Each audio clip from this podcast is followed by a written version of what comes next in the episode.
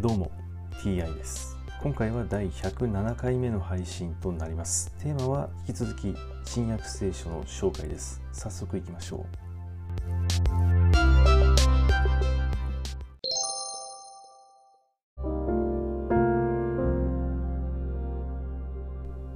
新約聖書第106回。今回は2人の息子の例えというお話です。ところであなたたちはどう思うか？ある人に息子が2人いたが彼は兄のところへ行き「来よ今日武道園へ行って働きなさい」と言った。兄は「嫌です」と答えたが後で考え直して出かけた。弟のところへも行って同じことを言うと弟はお父さん承知しましたと答えたが出かけなかった。この二人のうちどちらが父親の望み通りにしたか。彼らが兄の方ですと言うとイエスは言われた。はっきり言っておく。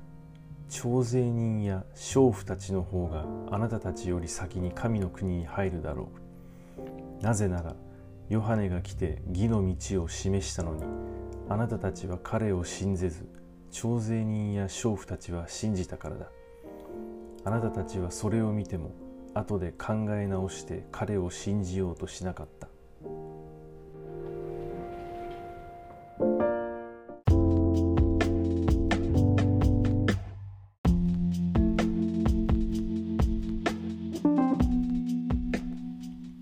この話を一回聞いてみて、まあ、感想として一体何の例えなんだって何を言っているんだという感じですね。まあ、あとイエスは徴税人や娼婦を嫌っているのでしょうか。それとも下に見ているのでしょうか、まあ、そのような、えー、感じを受けました。今回はこれで以上です。また次回もどうぞよろしくお願いいたします。それでは。